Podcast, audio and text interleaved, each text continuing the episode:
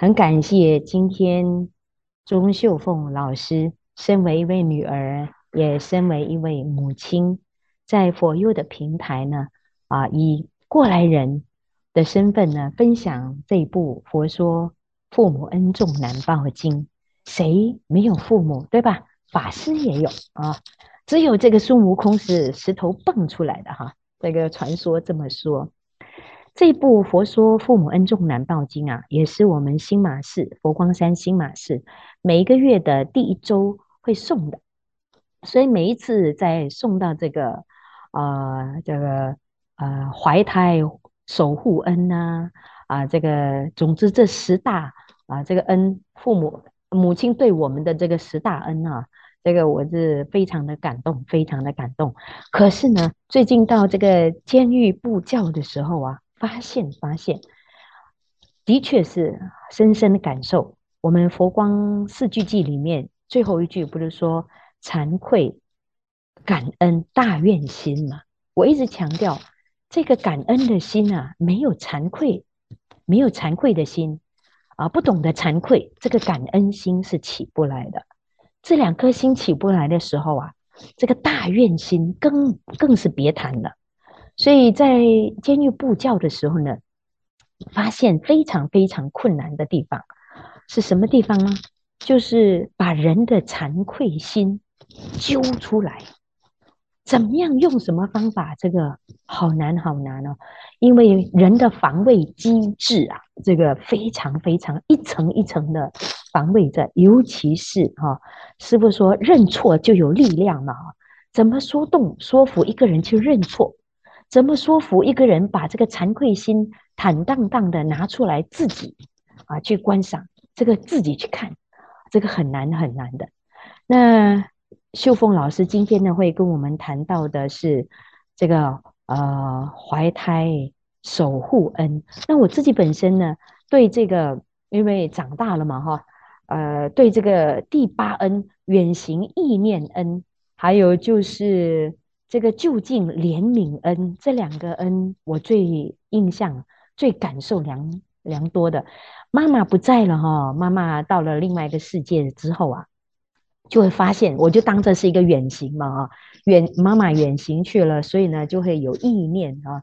那同样的，我们出门当时出门去读书啦，出门去工作的时候呢，我们也可以想象妈妈当时啊这个想念啊这个远行的孩子那种呃日夜心相随啊，流泪数千行，哇，这个寸寸断肝肠。哇，这些当念起来的时候呢，真的是咬牙切齿。那这个还有一个就是母年一百岁啊，常忧八十儿。不管你长到八十岁了、九十岁了哈，妈妈还是会把你当成是掌上明珠啊。即使是母亲一百岁了，孩子是啊多大年纪都好，妈妈还是会啊把这个这个思念呢，永远的系念在自己的孩子身上。这个就是。父母恩重难报经，呃，最触动人心的地方。所以听了今天呃秀凤老师的这个分享之后啊，我想啊，这个在嗯监狱布教的时候啊，这个父母恩重难报经的确是可以好好的分享，好好的跟呃里面的同学啊一起来研读的。我们来听秀凤老师怎么说。大家吉祥，今天。想要跟大家分享《佛说父母恩重难报经》，说起来真惭愧，我当了六十五年的女儿，也做了三十多年的妈妈，却完全没有诵过这部经《佛说父母恩重难报经》。这次因为喜获外孙，亲眼看到女儿在照顾婴儿时的那一种无微不至，那一种心甘情愿。那种恨不得把孩子的不是都转在自己身上的做法，让我在那一刻忽然想起了这部经，忽然想起了父母的恩情真的是重如山啊。于是，在陪女儿、陪外孙的那段日子，我就上网把这部经《佛说父母恩重难报经》读了几遍，对父母的十大恩德感触特别深。今天。我就跟大家分享十大恩德的怀胎守护恩。其实我女儿结婚三四年了，都没怀上。那经过几次医疗上的协助，总算成功当了怀孕的妈妈，全家人都非常的开心，每个人都很期待婴儿的到来。可是，在我女儿怀孕第二十八周的时候，因为肚子不适而被紧急送去医院。在留院期间啊，她一心挂念的就是肚子里的胎儿。当有关医生来给她建议要怎样治疗时，她第一个问题就是：会影响到胎儿吗？那如果会，他就要求医生以其他不会影响到胎儿的方法。那不管自己是多么的不舒适，都以胎儿为第一。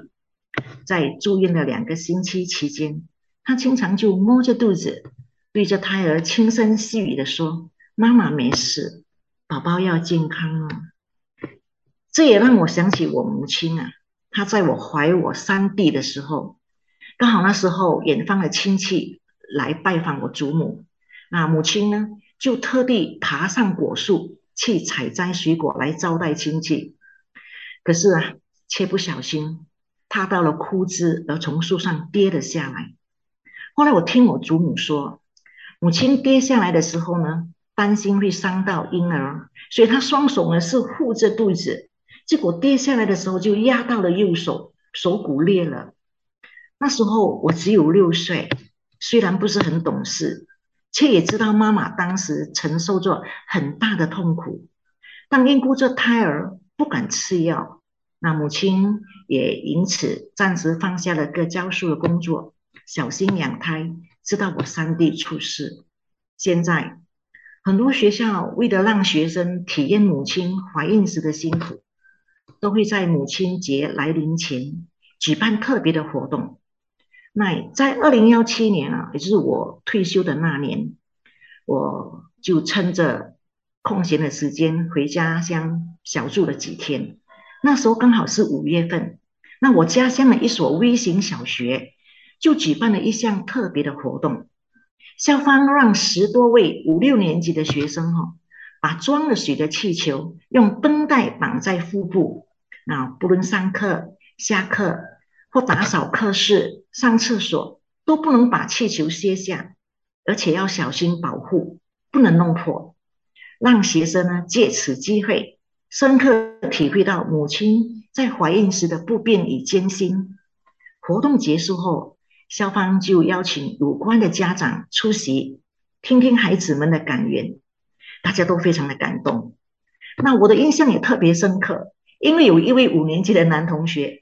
抱着他的母亲一直哭，其实是他不是成功的哈，因为他的气球在他上厕所的时候就不小心弄破了，我们就以为他是因为气球破了而哭，其实不是的哈，因为后来他的母亲就笑着对我们说，其实啊，他去年在怀孕的时候，每天风雨不改的用摩托车载他上学放学，可是如果有时候他有点事情迟来学校载他，他就会发。脾气，然后很大声的对他说：“啊，我都饿扁了，你怎么这么迟才来载我啊？”这孩子一直不明白母亲的辛苦，直到那一天，他才知道怀孕是这么的辛苦。隔年我回去的时候，又遇到他母亲，他母亲是笑着说：“这个小男孩啊，现在可孝顺了，不但帮忙照顾弟妹，也帮忙做家务。其实啊。”每个小孩的心中都有孝顺的种子，那可能是现在的父母太爱他们了，把他们的生活起居照顾得很好，把他们的未来都策划好了，让他们觉得一切都是理所当然的，是父母应该为他们做的，从来都没有想过要如何来孝顺父母。星云大师就把孝顺父母分成三个层次。第一层次的孝顺呢，就是甘之奉养，让父母温饱。我想这是大多数人都能够做到的。第二层次的孝顺呢，是我们要有一份正当的职业，事业有成，做人有品德，光宗耀祖，让父母欣慰光荣，这是忠孝。第三层次的孝顺，就引导父母趋向正信，给予父母精神上的济度，增长菩提智慧，这是上上大孝。我母亲今年已经九十岁了，她不喜欢到城市来，她觉得城市的生活很压迫。可是我们十兄弟姐妹里面呢、啊，就有九九位，不是住在吉隆坡，就是在新山，所以呢，她选择在乡里跟我三弟一家人同住。她说她喜欢住在老宅，空气新鲜，每天都可以拔草种花，与曾孙说说笑笑，日子过得很愉悦哈。我们做子女的都顺从他的意愿，大家轮流回家陪他聊天、拔草、看花。